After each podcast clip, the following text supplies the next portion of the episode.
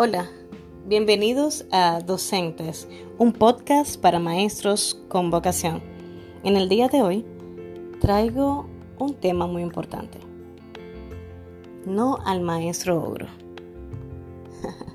Porque debemos saber realmente cómo comportarnos y cómo transmitir lo bueno, lo positivo a nuestros estudiantes para así poder trascender en sus vidas. Veamos. ¿Recuerdan esta frase? Nos la han dicho muchas veces en, en nuestros primeros días de clase. Tú entra al aula con tu cara de perro el primer día, porque si no, los muchachos te cogen de pendejo. Me da esta risa. Este es un mal por el que pasa el sector educativo. Mientras más ogro es el maestro, mientras menos tolerante y empático es, pensamos que es el que mejor se maneja.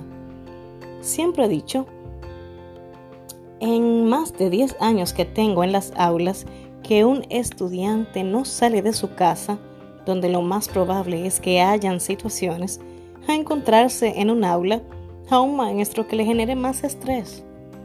Ni va a querer estar en su casa, ni mucho menos en el centro educativo. Existen colegas que con tan solo mirarlos. Con tan solo mirarlos, el alumno se aleja porque no sienten la más mínima confianza para acercarse. Infunden miedo. Es, es algo increíble. Son, son personas que, que tú no los quieres tener cerca, que te da miedo acercarte a ellos por el simple hecho de de no saber cuál va a ser su respuesta a cualquier cosa.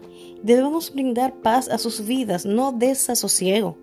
Con esto no estoy diciendo que tenemos que volvernos payasos, ni mucho menos que no se nos vaya a respetar, pero respeto y miedo son dos cosas muy diferentes. Mi vida de estudiante y mi vida como maestra me han enseñado que una sonrisa abre más las puertas del entendimiento en un alumno que un ceño fruncido. Anímate a brindar paz, anímate a sonreír, ama lo que haces y a quien lo recibe. No tengas miedo de ser empático, amable y tolerante. Sea un maestro con vocación. Si tienes algún testimonio como maestro o como alumno con relación a esto que quieras comentar, no dudes en escribirme un DM en Instagram, arroba lápiz, papel y soledad. Estaré encantada de leerte. Gracias por estar ahí. Docentes para maestros con vocación.